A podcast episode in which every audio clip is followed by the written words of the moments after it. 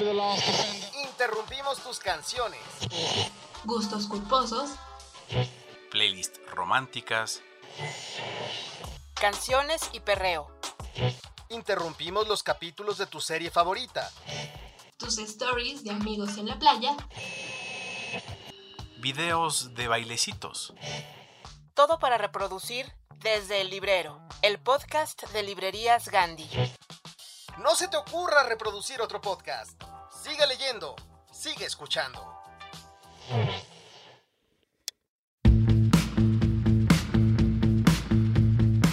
Amigos, sean bienvenidos a su podcast donde es un placer además hacerles un programa cada quincena para alimentar a los más apasionados lectores. El día de hoy, bueno, ya saben que yo soy Yara. El día de hoy vamos a platicar con una estrella del balón y no precisamente por meter goles, sino porque además que es una gran persona, tiene una mente privilegiada y es un maestro para la crónica deportiva. Por supuesto, estamos hablando de Alberto Lati. José Luis Truebalar y yo nos echamos una cascarita y vamos a platicar de sus recuerdos, vamos a echar coto y pues van a ver quién le metió gol a quién. De la voz de Gilberto Díaz traemos una adaptación de Aquí Boria, la novela que escribió Alberto Lati hace un par de años presentado por el agente del chisme literario número uno, José Luis Trevalara. Les traemos además avisos clasificados y no te puedes perder lo mejor de la cultura en Cultura Les de la mano de mi amiga Irma Gallo. Además, por supuesto, traemos lo mejor de la cultura y lo que podrás encontrar en la mesa de novedades de nuestras librerías. Comenzamos, amigos. Con mucho gusto comenzamos. Imágenes. Figuras retóricas. Sonidos. Compases. Temas recurrentes. ¿Cuál es la idea preponderante en la mente de Alberto Lati? ¿Cuál es su leitmotiv?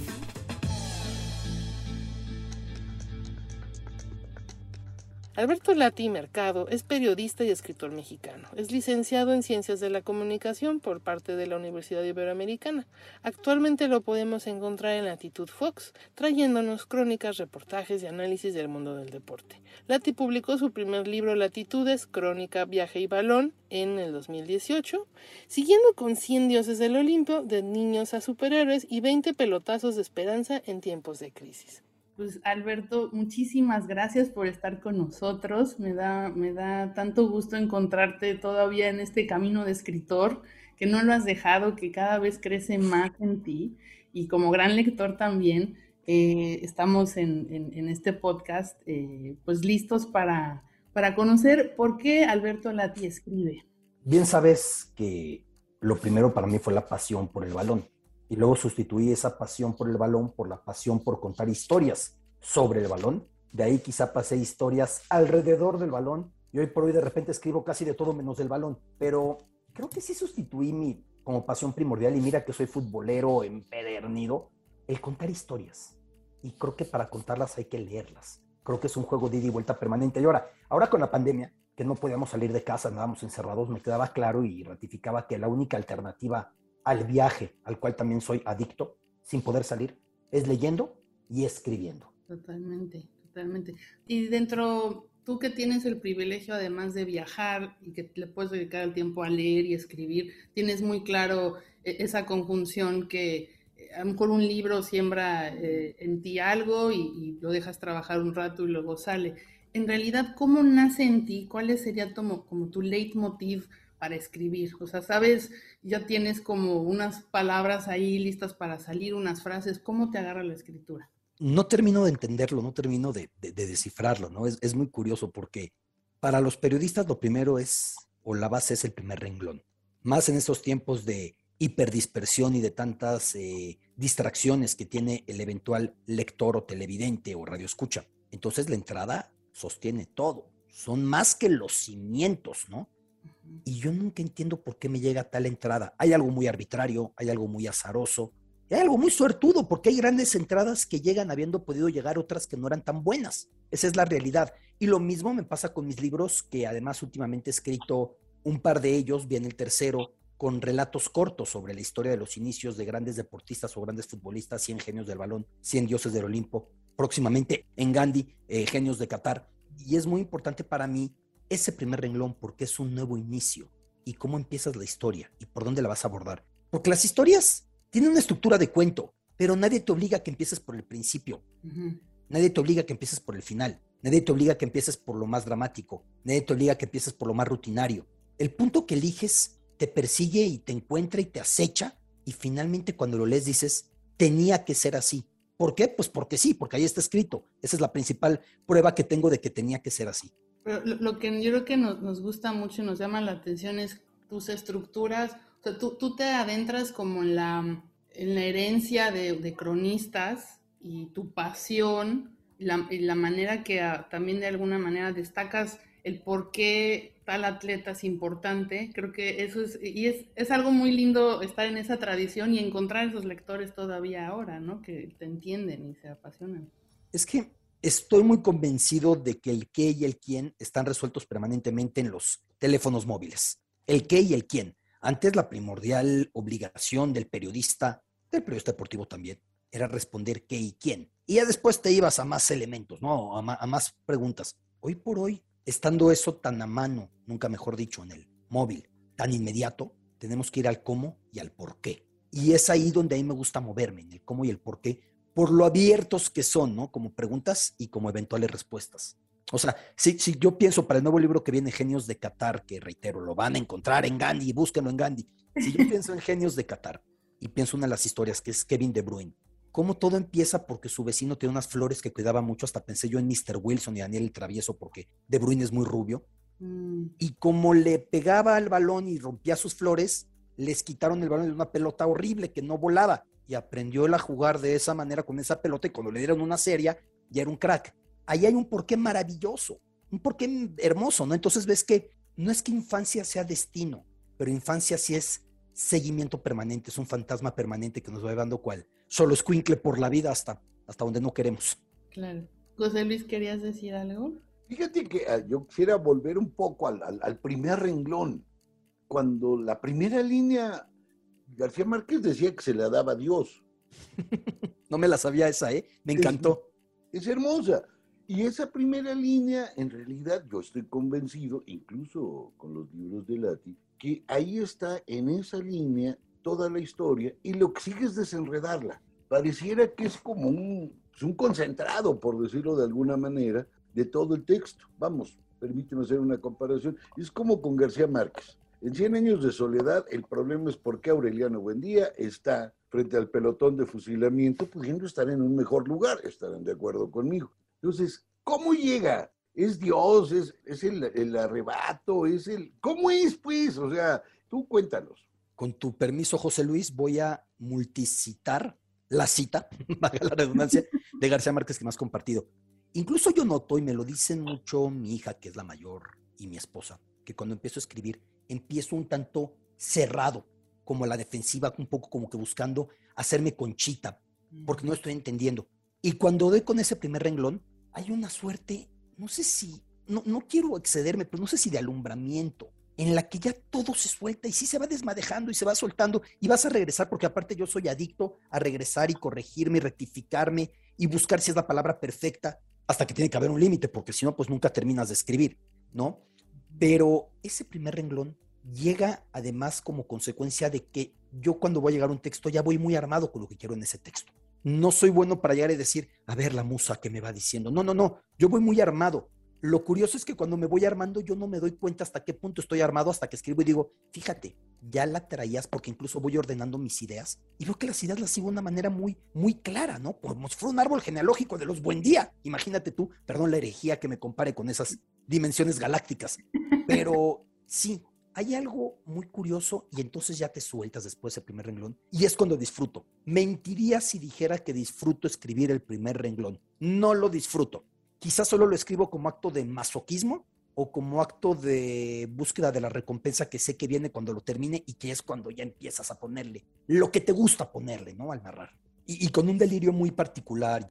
Ese, ese ah, impulso que uno va tomando es como cuando, sí, o sea, hay, hay una incomodidad, ¿no? De que se está gestando algo y digo, pues lo comparo con algo muy eh, que no tiene que ver con el acto de la creación, pero cuando tienes que hacer ejercicio, cuando tienes que hacer un trámite eh, importante o la, la escuela o algo, e, e, esa parte que todo el mundo te dice, vale la pena que pases esa incomodidad porque luego, como esa semilla que, que, que te inspiraron, va a crecer y te da el fruto. ¿no? Y, y, y con un delirio muy particular, Yara.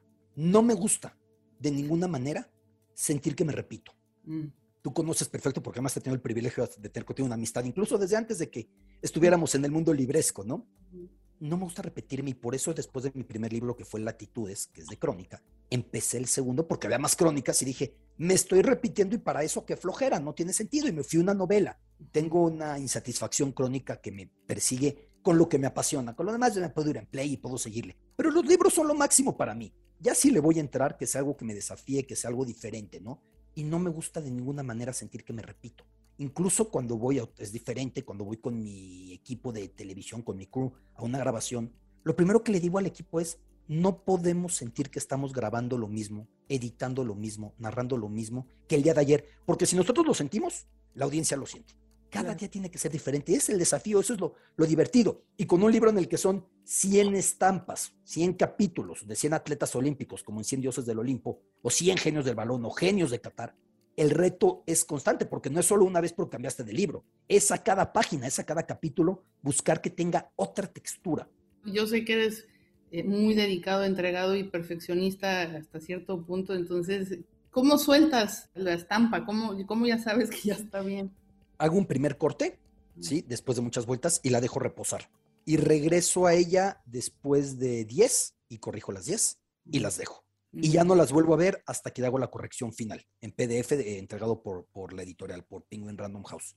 Es como suelo trabajar. Ahora, la última de las lecturas, cuando ya estoy conforme con el tamaño, porque más hay que ser muy cuidadosos con los caracteres, ¿no? ¿Cómo logras que todos queden más o menos del mismo volumen? La última vuelta que yo le doy es algo muy obsesivo que me viene de mis decanos del periodismo y mis maestros del periodismo, que es no repetir palabras. Y luego mis correctores, eh, como Soraya Bello, que es hermosa en Penguin Random House, es una maravilla trabajar con ella, me dice, oye, pusiste la palabra cancha cuatro párrafos arriba. No, no, no, no, no, todo el capítulo, no quiero repetirla. Uf. Y a veces he ido siendo tan excesivo con eso que se puede desvirtuar el texto. Entonces hay que ser ahí y decir, bueno, no pasa nada si vuelves a poner el verbo hacer, que pusiste arriba de hecho y hasta abajo hicieron. Después de tres no pasa nada porque luego buscas otra palabra y, y, lo complicas demasiado. No sé si me explico. Te estoy diciendo de mis prácticas, pero es mi última vuelta que doy una vez que ya estoy conforme con la narrativa, con la descripción y que ya le pegué al tamaño. A mí una de las cosas que me gusta de tus libros, vamos, que por obvias razones no ocurre en la novela, es este diálogo entre el diseño, la imagen y la palabra. ¿Cómo le metes mano a eso? A ver, para mí tan importante como el qué es el cómo. Entiendo que un periodista podría conformarse perfectamente con su labor de pulcritud, claridad, veracidad, etcétera, etcétera, ¿no? Para mí es muy importante el cómo. Y a mí las letras me van descubriendo mundos a cada día. El juego de las rimas, el juego de las cacofonías, el juego de las paradojas, entonces, para mí eso es muy relevante y sí me parecen elementos que yo busco integrar, pero sería una mentira si ahorita les dijera, no, bueno, yo en cada hoja debo de incluir. No, hombre, lo más bonito es cuando eso ya va surgiendo de una manera orgánica, de una manera natural, ¿no? Que te das cuenta, de repente sí tienes que poner un poquito el límite, porque dices, hombre, estoy contando esta historia, ya me fue, está padrísimo que estás escribiendo con tus, con tus repeticiones, etcétera, pero vamos a pararle un poquito, ¿no? Vamos a explicar de qué hablamos.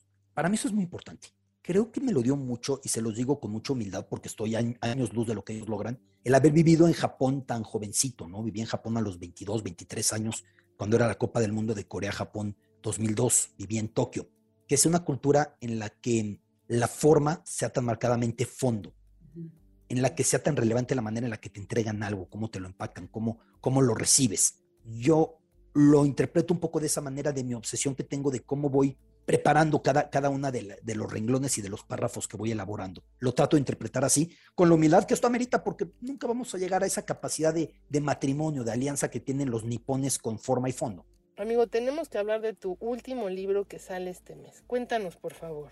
De Genios de Qatar. 100 Genios del Balón me sorprendió en el alcance que tuvo. O sea, fue una cosa tremenda en España, una edición especial que además tuvimos que castellanizar, valga la expresión, no sé si exista, un poco el vocabulario, porque de repente había un párrafo de un exfutbolista que cuando estuvo retirado acomodaba bolos en el boliche y me decía que servía copas en una discoteca. No, no, no, no, no, ponía auténticamente los. Este, pero se, se adaptó el español y en España funciona espectacularmente, de verdad. En Sudamérica también. Y a partir de eso vino 100 dioses del Olimpo, que es su hermano, pero tratando de atletas olímpicos que a mí no lo comenten mucho, me gusta más. No, sí, díganlo. A mí me gusta más, porque como son muchos deportes, tiene otro tipo de riqueza, ¿no? Y cuando venía el Mundial de Qatar, se me ocurrió el año pasado decir, ¿y qué pasaría si con los cracks actuales repetimos el ejercicio? Porque en 100 genios del balón están los Pelés y los Maradonas y los Beckenbauer y los Cruyff y los Di Stefano y Hugo Sánchez y Cuauhtémoc Blanco, Rafa Márquez y llegamos a Cristiano Ronaldo, Messi, Modric, que siguen siendo genios, ¿no? Para Qatar. Sí, sí, sí. Pero ¿qué pasa si hacemos el ejercicio con los actuales?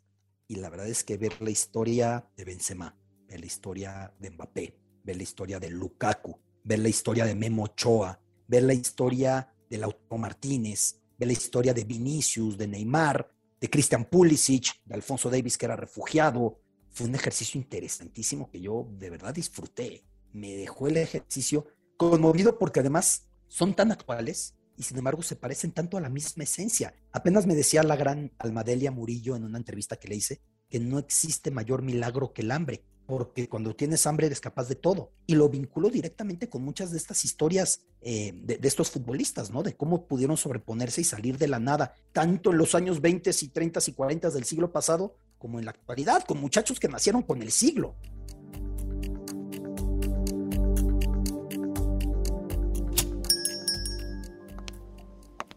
Bienvenida a Viajes Gandhi. ¿En qué le podemos ayudar el día de hoy? Quiero irme de viaje, pero no sé a dónde. Espero que me sugieras. Mm, veamos lo que tenemos por aquí. Le puedo ofrecer un viaje entre Argentina y Chile llamado En la Patagonia, por Bruce Chadwin.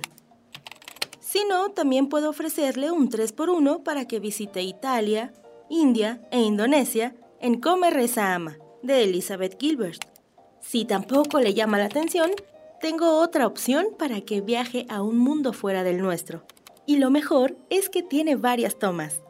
Se llama El Señor de los Anillos. Encuentra tu próximo destino en www.gandhi.com.mx o en cualquiera de nuestras librerías. Pásele, ceñito, pásele, métale mano. ¿Qué le podemos ofrecer el día de hoy?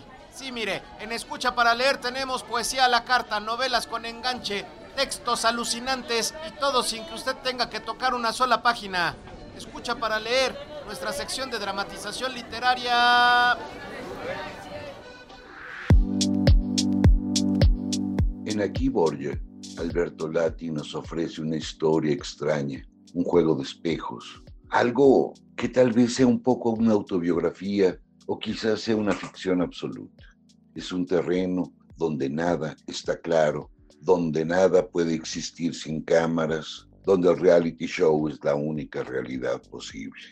Es más, si nos asomáramos a esta novela, pronto descubriríamos la historia de un escritor que necesita saber quién es Borja y tal vez, bueno, algo más que tal vez, está la tentación de convertirse en él.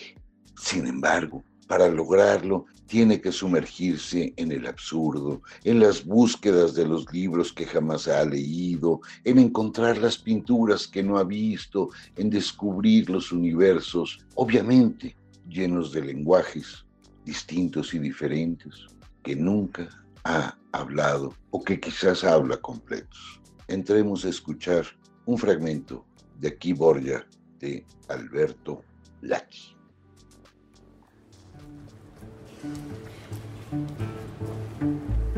La incomodidad de no entender. El entender sin captar palabra. Algo así debía decirle. De menos a más en la amargura del semblante, torrente de desaprobación y violencia gestual. Fíjate en la sombra. Abre los ojos. Ese no es el efecto. ¿A dónde vas? A nadie conmueves. Tú nunca vas a transmitir algo. Contigo he perdido el tiempo. No te enteras. ¿Te parece que esto es Renoir? ¿Quién te dijo que servías para pintar? Déjalo. Haces pura mierda. Algo así, aunque quizá otra cosa. Algo parecido, si no es que interpreté mal, que eso siempre es posible y más cuando se desconoce el idioma. Algo así, desde las instrucciones iniciales que eran recatadas hasta las últimas tan agresivas. El aprendiz sostenía el lápiz con su trémula mano derecha y posaba la izquierda bajo la nariz, buscando en el olor algo que lo indultara. En tanto el despiadado maestro, o mentor o padre, no hacía nada por moderar los vocablos eslavos de reproche, que resaltaban sobre ese barullo inglés del museo que sonaba a oleaje. El Renoir original se erigía como musa, y a mi criterio, lucía casi idéntico a la versión lograda por el niño copista, aunque a los ojos del mentor, algo todo salió mal. Los gritos me habían sacado de un largo trance, justo cuando tenía en mi campo de visión tanto el cuadro genuino como dos metros abajo su quebradiza réplica. Trance a ritmo de pasos mojados sobre un piso de madera que, ahora lo pienso, increíblemente no se ensuciaba. Trance melancólico y depresivo al que me trasladaba la exhibición, pero al que ya me había orillado, por mucho que me resistiera a admitirlo, mi frustrada carrera como novelista. Era la penúltima sala de la National Gallery. Se exponía la colección de Paul Durand Ruel, el hombre que, según clamaba la publicidad de la fachada sobre Trafalgar Square, vendió mil monet y puso al impresionismo en el mapa. Eran larguísimas las filas para recoger los boletos forzosamente comprados de antemano y resultaba necesario formarse unos minutos para dejar paraguas y gabardinas en el sitio correspondiente. El museo, con sus techos no muy altos y arqueados, estaba tan húmedo como atestado, limitado a los visitantes a un máximo de 20 o 30 segundos ante cada cuadro. Exactamente lo que duraba la explicación de la mayoría de las obras en las multilingües audioguías, sin dar pauta a mi vieja manía de escuchar los comentarios en dos idiomas y comparar sus palabras.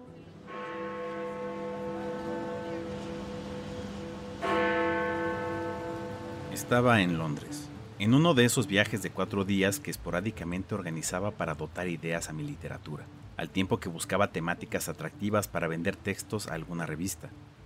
Lo segundo sucedía mucho más que lo primero, cosa que, muy por las malas, estaba a unas horas de admitir. Procuraba ir en los periodos más lluviosos del año, poniendo mis intentos de renglones en manos de la tormenta, de su sonido, de su olor, de su encharcado eco, de su alborotado río. Para moldear un fracaso, todo cliché es bueno soledad, lluvia y letras. Y para soledad y lluvia, ningún cliché como Londres. A la última sala de la exposición se accedía por un ángulo muy forzado, justo después de ver una recreación de cómo fue la casa parisina de Ruel, plagada de impresionismo, y tras superar un embudo de personas brotando desde tres direcciones hacia un espacio demasiado apretado, para colmo, con tapicería en color fucsia y con un imperceptible banco al centro que ya acumulaba una buena colección de rodillas moreteadas. Degas, Pizarro, Sisley, Manet. Sin duda este visionario había delineado el rumbo de la pintura, o como clamaba el The Guardian, que ojé esa mañana tomando un café a un par de kilómetros de Aldrich, había inventado la industria del arte moderno. Delinear el futuro de la pintura, reinventar su industria, anticipar su tendencia y destino, decidir lo que tendrá valor, imponer el nuevo canon, sueño de románticos y mercenarios, y de aficionados y profesionales, de expertos y oportunistas. Eso debatía en mi mente justo cuando volví a encontrarme con el niño y su mentor.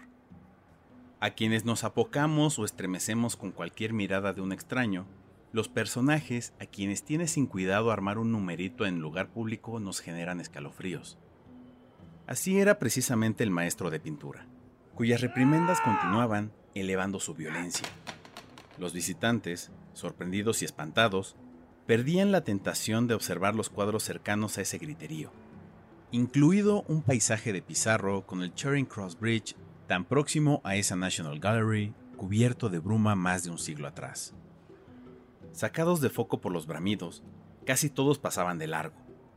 Yo, sin embargo, Intenté quedarme junto al niño copista, aunque segundos más tarde, los 20 o 30 de rigor, tuve que continuar a carambolas y trompicones hacia la salida de la pinacoteca. Me emboscaban por los cuatro flancos. Primero unos estudiantes italianos, urgidos de palomear en su guía los cuadros faltantes. Supongo que si se perdieron el puente de Pizarro, decidieron no perderse más obras por mi inmovilidad. Después me pisaron dos jóvenes de barbas desordenadas, en su búsqueda de ángulo para la mejor autofoto. El colofón que me hizo terminar de salir fue un veterano vigilante. Suspicaz de mi caminar con el rostro hacia atrás. Ahora que lo recuerdo, ese fue el último día en el que logré girar la cabeza sin dolor en el cuello o sin tener que mover la espalda. Como sea, pese a tener que alejarme, no podía despegar el ojo del afligido copista, de la fragilidad de sus facciones, de su pequeñez y dolorosa palidez. Sus copias, que me atraparon en un principio, perdían toda relevancia. La obra eran él y su frustración, él y su castigo, él y su humillación. Un pintor que quizá ya no sería, y yo, rodeado de tantísimas obras cumbre, testigo involuntario del desplome. Puede ser que antes el muchacho me haya dirigido una mueca de súplica, que descubriera en mí a un posible apoyo, una fuente de compasión. Puede ser que eso me lo quiera figurar ahora. El asunto es que los crecientes murmullos de indignación le eran indiferentes al mentor. Empapado en una mezcla de sudor y lluvia, inmerso en su agudo berrinche, incrementaba decibeles y con los dedos apuntados al frente parecía enlistar. Mal el contraste, mal el trazo, mal la proporción, mal la ejecución, mal día para pintar, mal tino para elegirte. Su boca estaba trabada en una rara trompa. Horas después me descubriría intentando imitarla. El grasoso cabello le rebotaba en la frente, y su abrigo despedía un olor a vieja mezcla de alcohol y tabaco. No le importaba traspasar la línea que indicaba en el piso el límite desde el cual podía ver el cuadro. Busqué al vigilante que me había reconvenido cuando caminaba con el rostro girado y que, sin embargo, dejaba hacer al tirano, limitándose a arquear las cejas. El aprendiz, consciente de que ya ningún trazo triunfaría, se disculpaba y agradecía. O eso me pareció desde mi perspectiva, a unos ocho metros, dos escalones arriba, recargado sobre la puerta de vidrio de la tienda de souvenirs. Quizá me lo imaginé, quizá me lo he inventado. Tampoco es que haya sucedido ayer, pero junto con algunas mansas reverencias lo escuché dar las gracias al tirano. ¿Spasiva? ¿Takuyem? ¿Oala? ¿Ziekuye? El idioma era lo de menos si es que el presunto eslavo no era falso eslavo y todo se desarrollaba en otra lengua, ¿qué más da?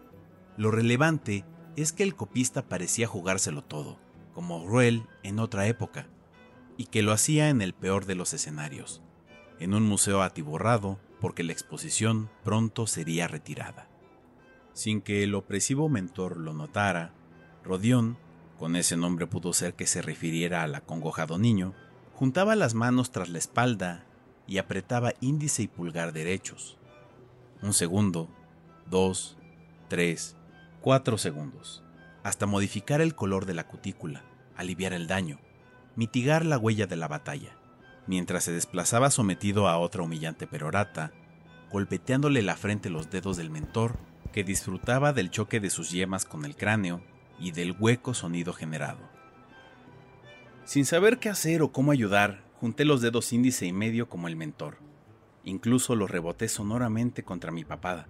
Relacioné ese movimiento con uno acaso de Robert De Niro en alguna película, aunque más bien parecía propio de un pediatra o de un curandero. En la cara de Rodión vi la incertidumbre del que no sabe lo que es no saber. Incertidumbre común solo en quien siempre ha creído, en quien la vida aún no ha acostumbrado a que algo no es posible en quien ve desmoronarse el único sendero que jamás delineó. La infancia termina muchas veces, pero esa puede ser la última. ¿El fin de la inocencia es el inicio de la culpabilidad? Me pregunté pensando si podía utilizar esa reflexión para la novela en la que había estado trabajando la madrugada anterior. Mientras me sorprendía, apretándome pulgar e índice y percibiendo un inesperado alivio en la cutícula. Con su espiral a medio salir, Ahí estaba un cuaderno de copias amplio pero insatisfactorio. Una carrera joven y tan pronto truncada. Puro camino sin destino. Precoz para el inicio y más para el retiro. Rodión entró concentrado al cuadro final. sin siquiera reparar en que los barbados obstruían el camino eligiendo filtros y retoques para sus fotos.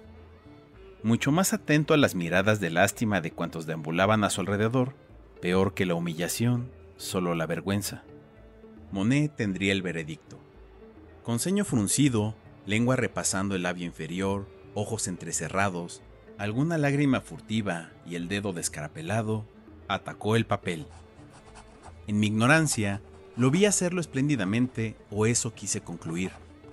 Como si el niño Mozart pudiera joder su partitura y el mundo no fuera a permitirlo. Trazaba y volaba. Se regodeaba en la hoja. Elevaba una melodía con el lápiz como violín. Su Monet iba perfecto, mejor que el Renoir que le antecedió. Hasta que su mirada chocó con la del despótico juez y empezó a perder fluidez, firmeza, seguridad un grupo de japoneses se aproximó y efectuó una serie de exclamaciones en perfecta coordinación. Ah, oh, mmm, como en un partido de tenis en el que está prohibido hacer ruido a medio punto, pero no es posible controlar las emociones. El semblante de Rodión se contorsionó. La mano izquierda regresó a la nariz ya sin hallar efluvios de salvación.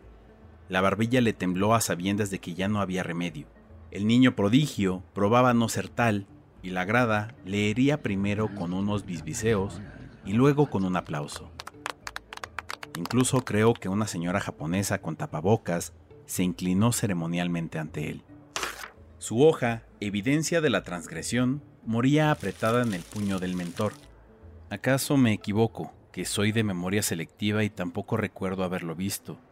Pero estoy en condiciones de asegurar que el maestro rió triunfal y sardónicamente río. No soy Rodión, pero pude serlo.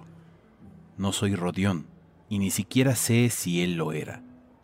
No soy Rodión, pero acaso lo seré.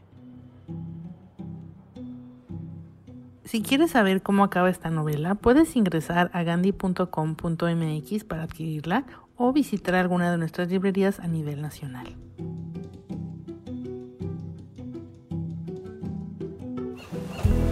W,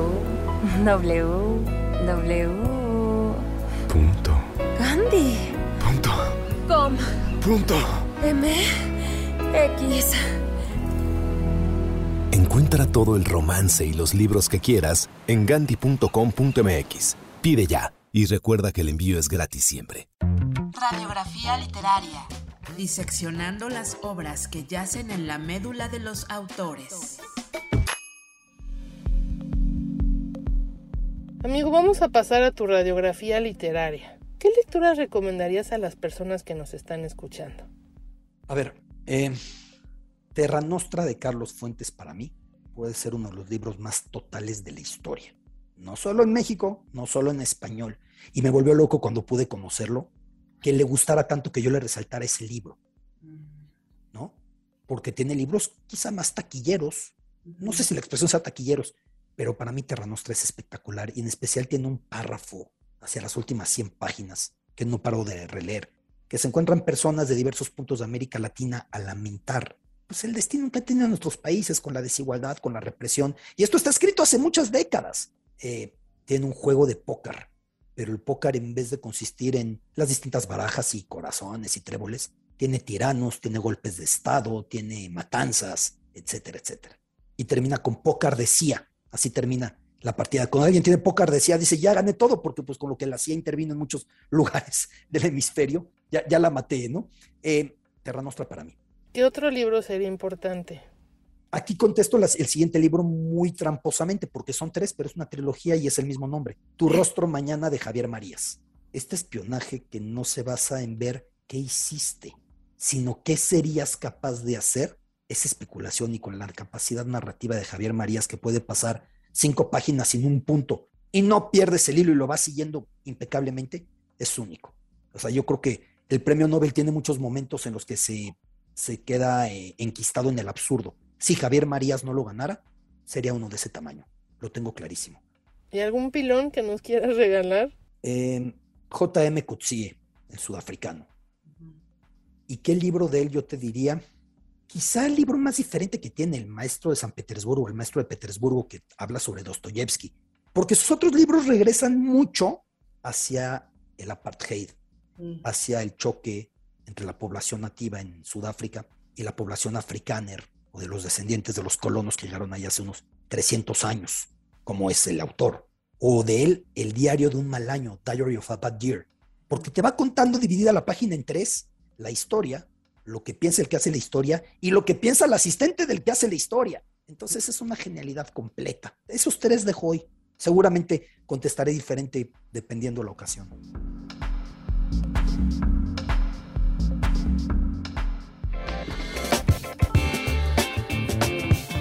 1972 fue el año que nos transformó para siempre.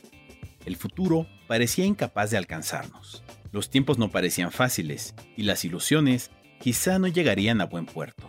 Sin embargo, en ese año también ocurrieron milagros que nos obligaron a mirar el mundo de otra manera.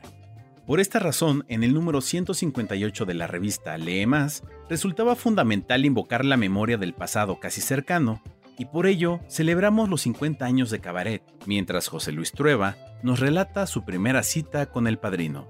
Hilario Peña nos hace una remembranza de lo que significó y de la importancia de 1972, mientras compartimos nuestras conversaciones con Socorro Venegas, Mónica Lavín y Sandra Fried.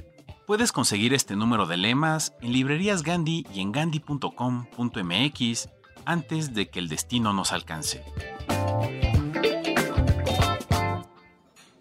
Oye, te tengo un chisme. A ver, a ver, cuenta. ¿Ya sabes lo que le pasó a los Buendía?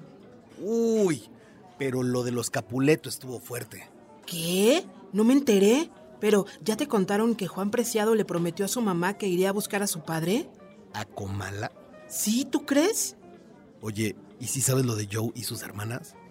No, y espérate, porque el del departamento... Le dicen chisme, pero es información que se cuenta de boca en boca. Y sí, también de libro en libro.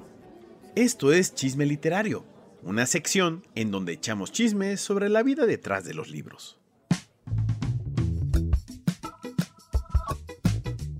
Algunos autores nos acompañan durante toda nuestra vida. Esos casos son maravillosos. Junto con ellos transcurrimos en el tiempo y poco a poco nos vamos enterando de cómo construyen su obra, vemos cómo cambian algunas de sus ideas y, por supuesto, nos sentimos acompañados y cobijados por ellos. Muchos me han acompañado, otros me dejaron a mitad del camino. En Sensberger es un caso de estos. Yo lo descubrí hace muchos años y desde que me lo topé he ido leyendo todos y cada uno de sus libros. Hace poquito aparecieron sus memorias. Un puñado de anécdotas se llama el libro, y ahí nos cuenta un chisme sobre él que quiero platicarles. Cuando era niño ya le gustaban los libros, pero había uno en especial que le encantaba, un diccionario pequeñísimo, de apenas una pulgada y media de alto y una de ancho, con letra pequeñita, pequeñita, pequeñita, casi micrométrica, impreso sobre papel Biblia y con una tipografía que a pesar del tamaño era clarísimo. El nombre del libro era maravilloso. Se llamaba Diccionario Liliputense Alemán-Inglés. Claro, esto lo decía en alemán. Cada vez que iba a la librería, Hans trataba de verlo y trataba de juntar dinero para comprarlo. Por supuesto, no lo logró. Una vez intentó robárselo y cuando llegó a la caja, prefirió regresar y lo dejó. No pudo dormir. No pudo dormir durante muchos y muchos días. El pequeño diccionario lo perseguía. Y así siguió hasta que decidió tomar revancha. Entró a la librería. Con todo cuidado observó que nadie lo mirara. Se fijó que el encargado estuviera metido en sus cosas y él, un niño que parecía incapaz de cometer un crimen, se guardó el diccionario en la bolsa. Regresó a su casa y lo escondió. El miedo a que lo descubrieran sus padres no era poco. Lo interesante es que Enzensberger tiene ya casi un siglo de vida y ese diccionario que se robó en los años 20 sigue acompañándolo. Ese robo marcó su vida. Algo nos ha de pasar a otros, que por casualidad nos hemos llevado un libro a casa y nos ha acompañado hasta el final. Un abrazo. Soy José Luis Trueba. Cuídense mucho, por favor. Bye.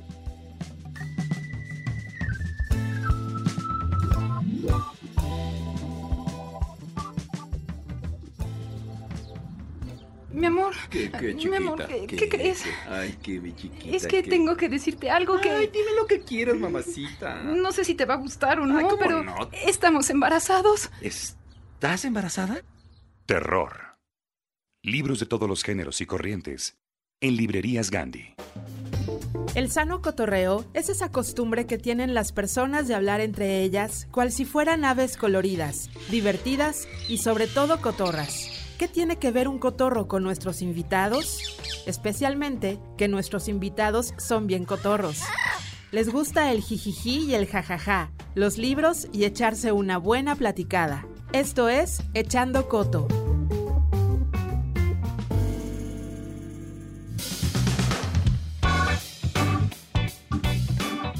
Amigo, vamos a echar coto. Vamos a pedirte cinco números. Dame el primer número. Ocho. Zaguayo. O Qatar. Qatar. ¿Por qué? Por lo que me tiene motivado rumbo a la Copa del Mundo, rumbo a preparación, estudiando árabe, leyendo libros como loco. No es una cobertura que quiero limitar a Qatar, que es un país del tamaño del estado de Querétaro. Es un país muy pequeño. Es una cobertura que quiero ampliar, a romper estereotipos, a quitar estigmas, prejuicios sobre el mundo árabe, sobre el mundo musulmán. Por eso es un reto tan grande, ¿no?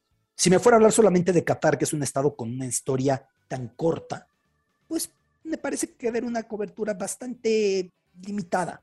Con Rusia para el Mundial pasado, con Japón para los Olímpicos pasados, hombre, no te terminabas el país. Son tradiciones, historias, no, no es de meritar, cada país tiene su camino. Pero aquí que me estoy metiendo al mundo árabe al mundo musulmán, es una experiencia muy intensa y estoy muy motivado de cara a lo que estoy preparando para, para el Mundial. Regálame uno más. Cuatro. ¿Qué prefieres? ¿Zulu o español? No, el español. Somos muy suertudos. Somos muy suertudos por una razón. Nuestro idioma cambia demasiado poco de país a país por decenas de miles de kilómetros que nos puedan separar. Cambia muy poco el español. Nos acerca a demasiada gente y a demasiadas letras. Pero además, la riqueza que tiene el español. Cuando yo he tenido que hacer publicaciones en inglés, tengo muchos problemas por el afán que les decía antes de no repetir palabras, que en inglés se repiten palabras. Porque no hay para más. No, no es limitarlo, es también hermoso y por algo tiene la consolidación que tiene de lengua franca, lo, lo- lo que me quieras decir, pero el español es muy especial. Ya después el Zulu, pues es maravilloso por sonidos como que son sus letras, ¿no? Pero no, no, el español completamente. Uno más. Dos. Boria es Alberto. O Alberto es Boria. De pronto somos el mismo y de pronto no. Cuando recién lo publiqué, había un lector que me fue a ver a una de las presentaciones y me dijo, oye, el Alberto, ¿quién lo viera, eh? ¿Qué? No, pues esa es la tuya con la zafata. No, pues no soy yo, o sea, yo estoy, estoy escribiendo ficción. Que me recuerda cuando Juan Villoro tuve el gusto de conocerlo, que luego hemos tenido una relación muy privilegiada para mí. Que yo le decía, oye, con tu suegro tienes una relación así. Me decía, ¿por qué? Le digo, pues porque en el testigo, el, pues no, no, no, no. O con Rosa Montero, una vez que hablaba con ella, le decía, oye, tu gemela. ¿Cuál gemela? Eso es solamente un personaje que tiene una gemela. Eh, pero eso no quita que hay muchos momentos en los que Boria me roba mis anécdotas. Y cuando digo me roba, es me roba. No me las pidió prestadas. Hubo muchas cosas que yo no me había atrevido a decir ni siquiera en mi familia, ante mi madre, solo ante mi hermano mayor, como una vez que tuvo un asalto muy feo en Rusia hace ya varios años, y que cierta noche estaba escribiendo Boria, prometo que sobrio, y no sé por qué escribí como un punto que tenía un puente ahí caído en la historia, me robó completamente la anécdota. Me la robó. Y como no pude sustituirla, pues ya se la dejé. Dije, pues ya ni ya te llevaste la cartera. ¿Qué, qué más quieres? Agarra. Aquí estoy. Mete mano a la bolsa. A veces no hacemos el mismo. Y a veces muchas de mis obsesiones las tiene él. Y mis problemas de cuello las tiene él. Y mi adicción al café y al expreso doble lo tiene él. Y lo que yo me voy preguntando y la manera en la que él va tomando notas en recibitos que le dan en un lugar, soy yo, porque me gusta aparte mi desorden, mi caos. Cuando me han dado una libreta, la libreta se queda pulcra. Voy tomando notas en los lugares más insospechados. Entonces sí tenemos elementos por ahí en común, además de su obsesión políglota, ¿no? Que siempre va comparando la palabra de un idioma, de otro idioma, otro idioma y va saltando. Sus remordimientos. Me cuesta a mí mucho desprenderme de algo que me parece a lo mejor que si no hice lo que tenía que haber hecho. Y la base de esta historia es en parte su remordimiento, al darse cuenta de un daño que hizo sin querer hacerlo, ¿no? Y quizá también, y lo digo acá y no lo había dicho, el lidiar con la fama. Me conoce Yara perfectamente, José Luis, ojalá que a ti te pueda conocer igual de bien. Tengo por la posibilidad de mi trabajo, lo que no me hace ni mejor ni peor, pues cierta notoriedad mediática, ¿no? Eso no te hace bueno ni malo, no, no, no basta con ser conocido, hay que ser reconocido. Y lo segundo, yo no lo aseguro, me conoce alguna cantidad de gente y no siempre sabes cómo llevarla, ¿no? Y hay una anécdota que me roba también Boria en la novela, porque una vez en un vuelo, en un país en el que no me conocía nadie, hubo un latinoamericano que me reconoció y le comentó a alguien, y de repente tenía gente de países que yo no sabía por qué volteándome a ver, porque además, seguro cuando fueron traduciendo ya pensaron que era un rockstar y nada que ver, soy un periodista deportivo. Y me volteaban a ver y me veían, hasta que dije, oye, yo hago reportajes de fútbol, ¿eh? O sea, no, no, no, no, no, no, no sé cómo llegó la, la versión de esto. No soy el bono mexicano ni remotamente, ni, ni tengo los elementos faciales para hacerlo. Eso, eso queda demasiado, demasiado claro. Otro número. 10. ¿Refugiados o futbolistas? No, refugiados. Amo el fútbol, idolatro a los futbolistas. Es algo que ha movido mi vida y que ha influido en mi vida definitivamente. No sería quien soy sin lo que es el fútbol y la manera en la que yo trato de entender el fútbol desde muchas perspectivas.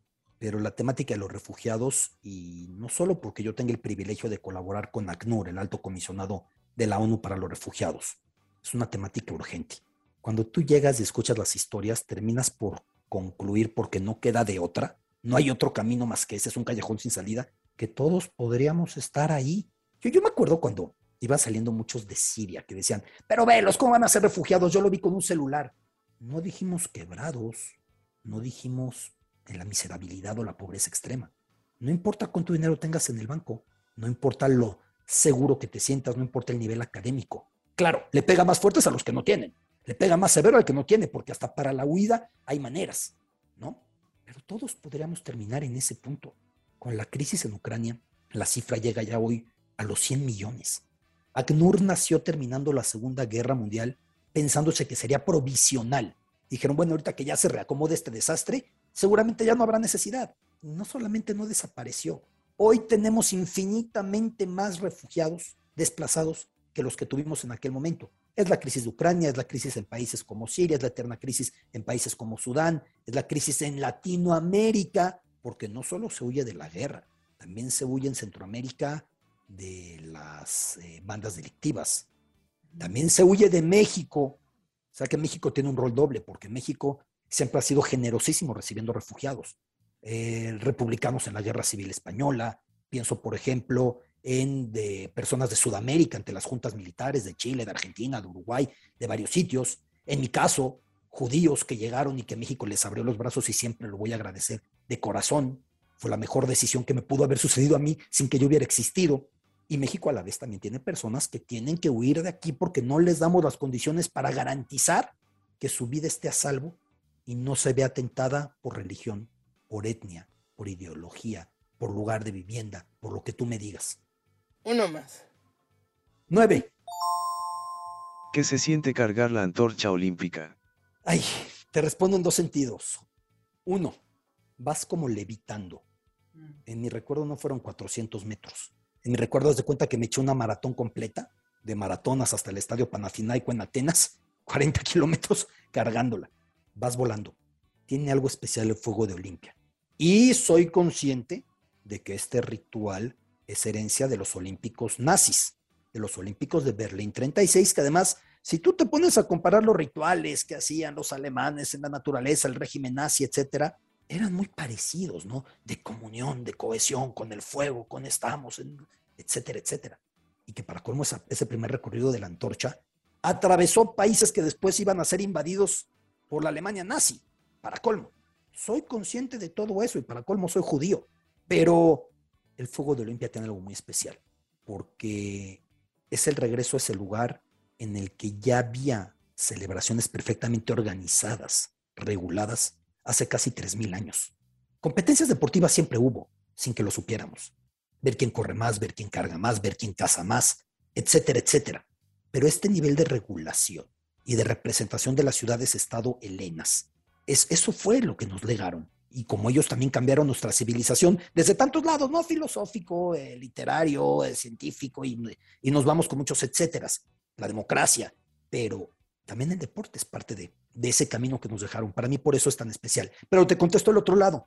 Terminando tuvo un momento de alivio, porque yo pertenezco al otro lado. No al de que es seguido por la cámara, sino al del que está siguiendo otra persona con la cámara. No al que es el sujeto en la historia, sino al que tiene que narrar lo que está viviendo otra persona. También sentí ese alivio. Como que el mundo volvió a, tomar su, su orden, ¿no?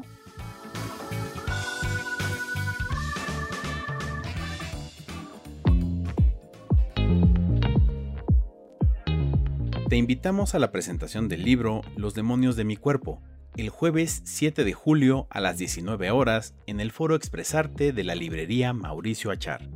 La autora, Sandra Fried, charlará con René Carvajal acerca de su obra, un retrato íntimo de una mujer de pluma deslumbrante, inigualable, indómita, mística, amiga e inspiración de grandes artistas. Recuerda que si no puedes llegar al evento, puedes seguirlo en línea a través de las redes sociales de Gandhi y la revista Lee Más de Librerías Gandhi.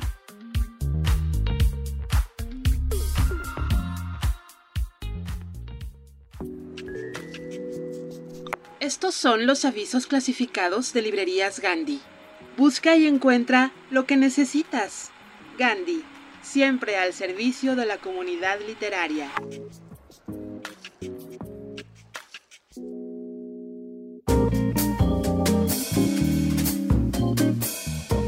Centro de Vigilancia 1984 pone a su disposición lo último en tecnología de cámaras de seguridad para que usted tenga el completo control de su hogar, su edificio o su vecindario.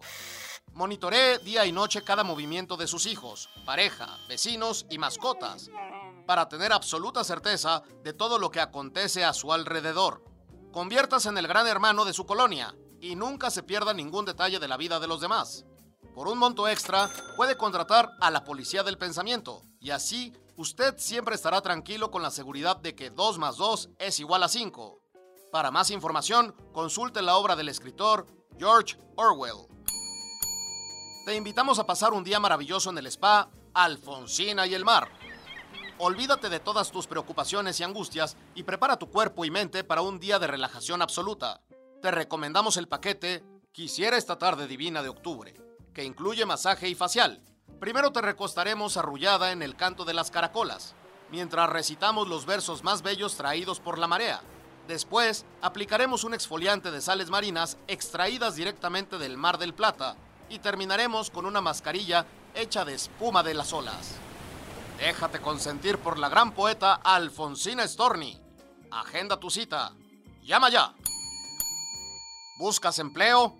Estamos contratando hombres valientes que se quieran unir a nuestras filas de bomberos para provocar incendios y acabar con todas las bibliotecas del país.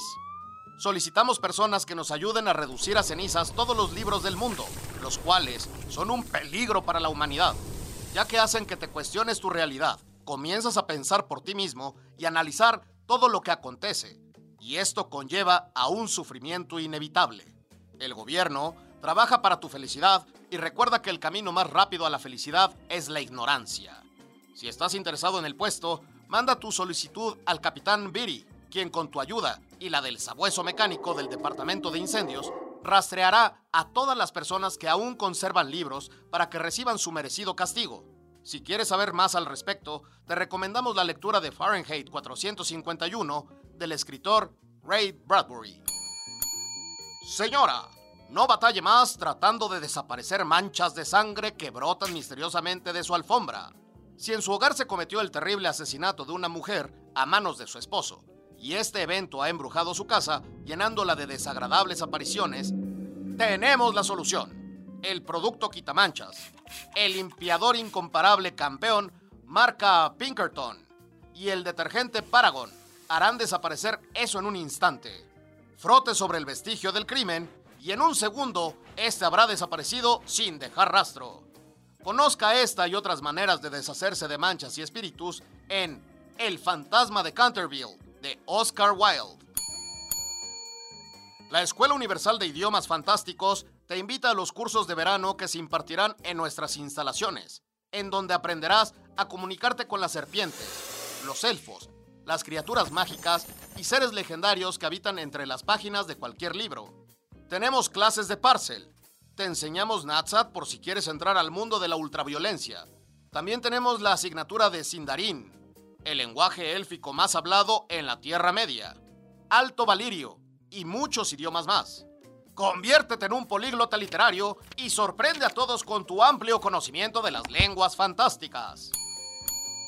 Querida audiencia, si ustedes están interesados en alguno de estos servicios, no dude en contactar al autor o personaje. Muchas gracias por su atención.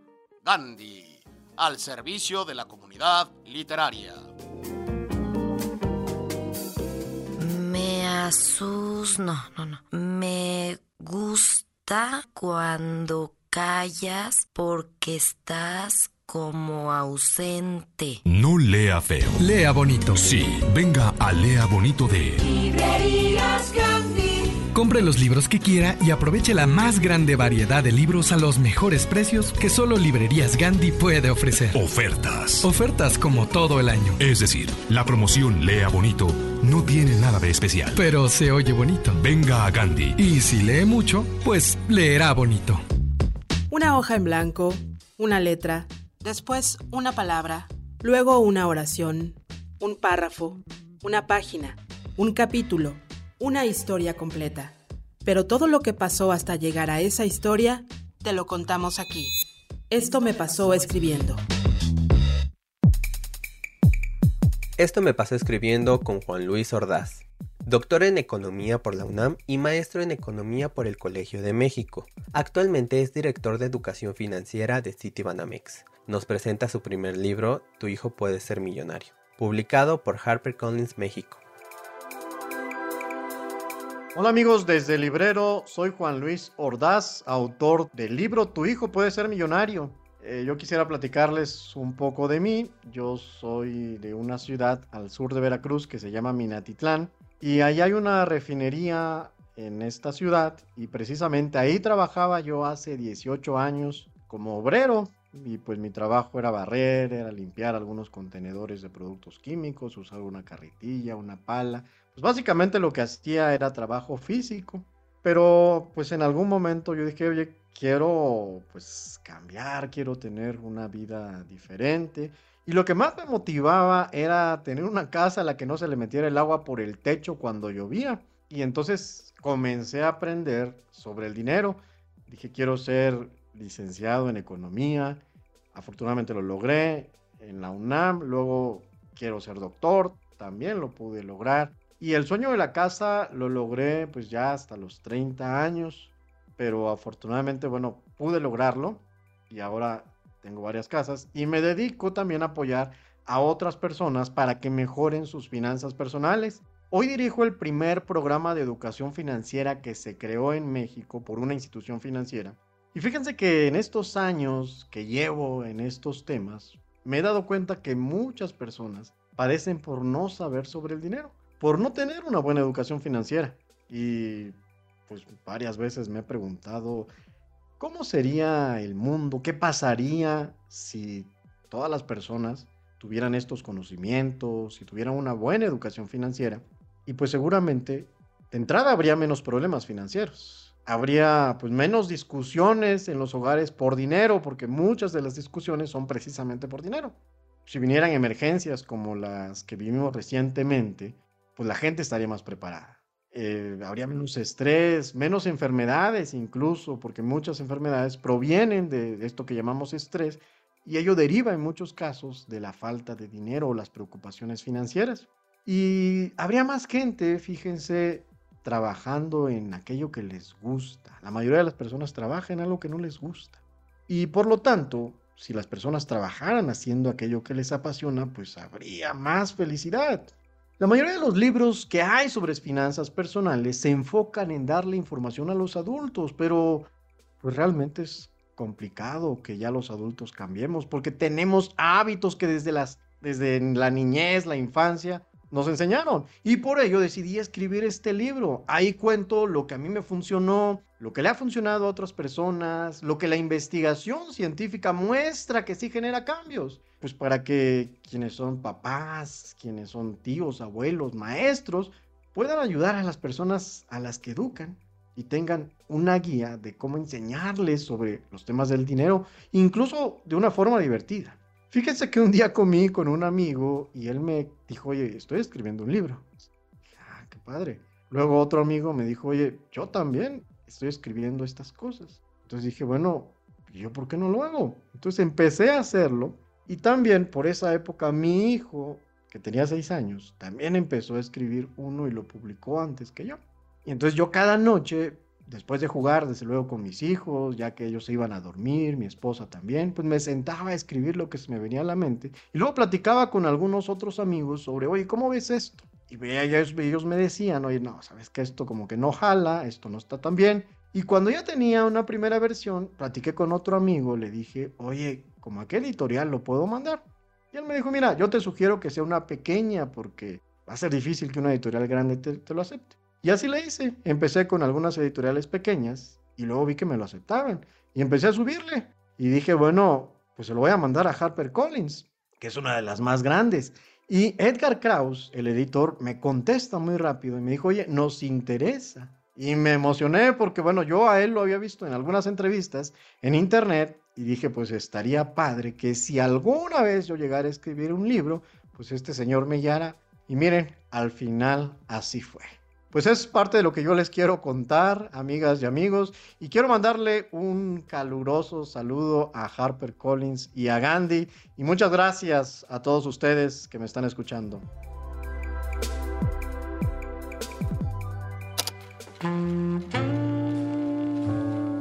Entonces, ¿qué vamos a hacer esta noche? No sé, tú dime, ¿qué quieres hacer? ¿Y si leemos poesía de verso en beso? ¿No prefieres ir con mis amigos y después a mi casa?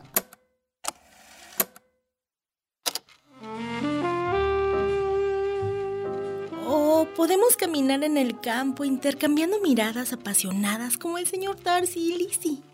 ¿Mm? No sé quiénes son, pero podemos preparar unas miches.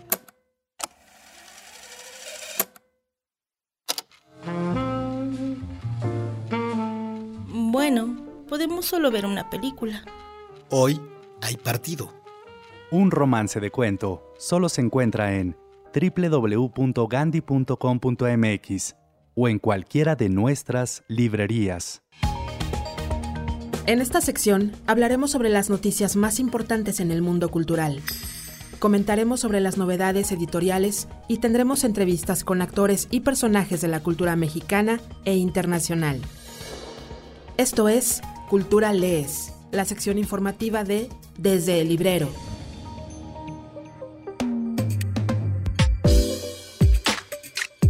Crónica 4. Libros UNAM. Política, violencias, migración, amenazas del cambio climático, discriminación y demás problemáticas no han podido encontrar mejor medio que la crónica, en su forma de periodismo vivencial, para extenderse sensiblemente entre el público lector. Desde el dolor, las crónicas que aquí nos conciernen han marcado el último lustro. Son producto de la aguda mirada de diferentes autoras y autores de Iberoamérica sobre la brecha final de la década de 2010, coronada, por supuesto, por la enfermedad de COVID-19. Este libro está compilado por la escritora y periodista ecuatoriana María Fernanda Ampuero.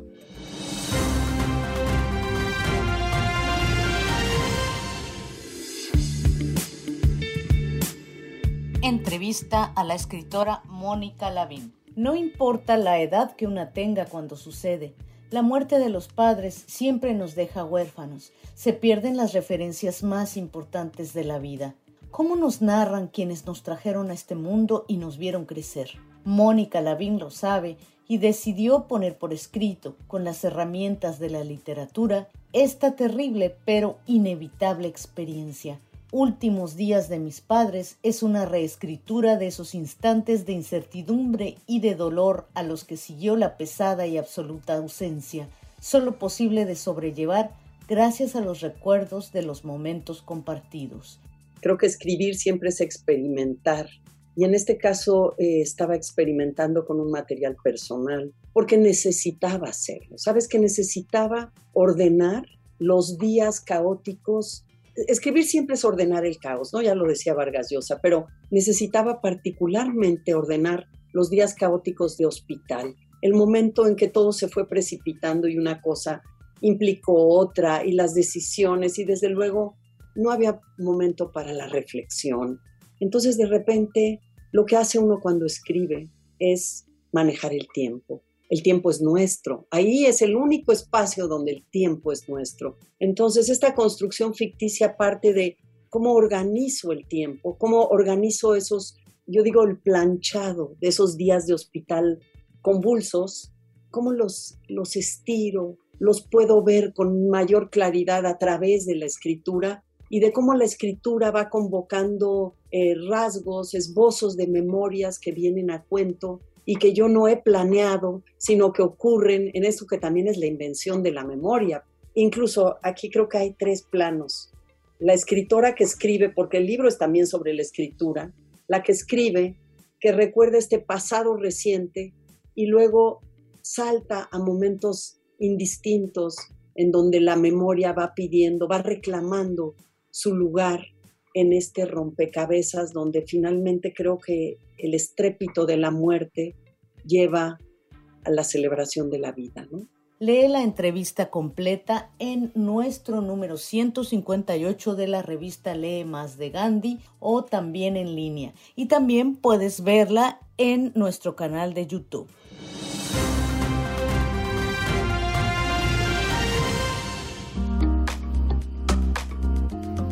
Ricardo Zárate Flores, ganador del premio Gran Angular. Cada año, la Fundación SM y SM convocan a los premios El Barco de Vapor y Gran Angular con el fin de promover la creación de literatura para niños y jóvenes y que a su vez fomente el gusto por la lectura y transmita valores humanos y sociales que ayuden a construir un mundo mejor. Por parte del premio Gran Angular, el jurado eligió la obra El monstruo que vencimos del escritor Ricardo Zárate Flores, por ser un libro con una estructura ágil y fresca que toca temas recurrentes en la adolescencia como el duelo, la muerte, el bullying, las redes sociales y el amor. Tiene un buen manejo del lenguaje y tratamiento contemporáneo, al tiempo que propone una crítica inteligente a las redes sociales y una intensa búsqueda de la identidad personal.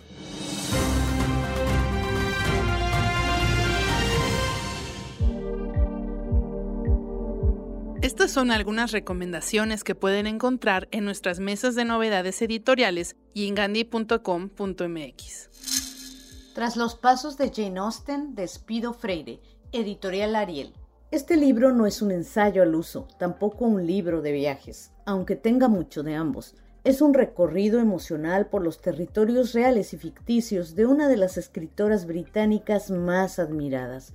Con multitud de lectoras, Jane Austen sigue siendo un referente de la novela de sentimientos y de la literatura femenina de superación y empoderamiento. Jane Austen agrada a quienes deseen una bonita historia de amor y a quienes quieran encontrar un mensaje de valor e independencia. Como todos los clásicos, nos ofrece un espejo deslumbrante de nuestra esencia, pero a diferencia de otros autores, lo hace con tal habilidad que parece cotidiano. Ustedes brillan en lo oscuro de Liliana Colanzi, editorial Páginas de Espuma.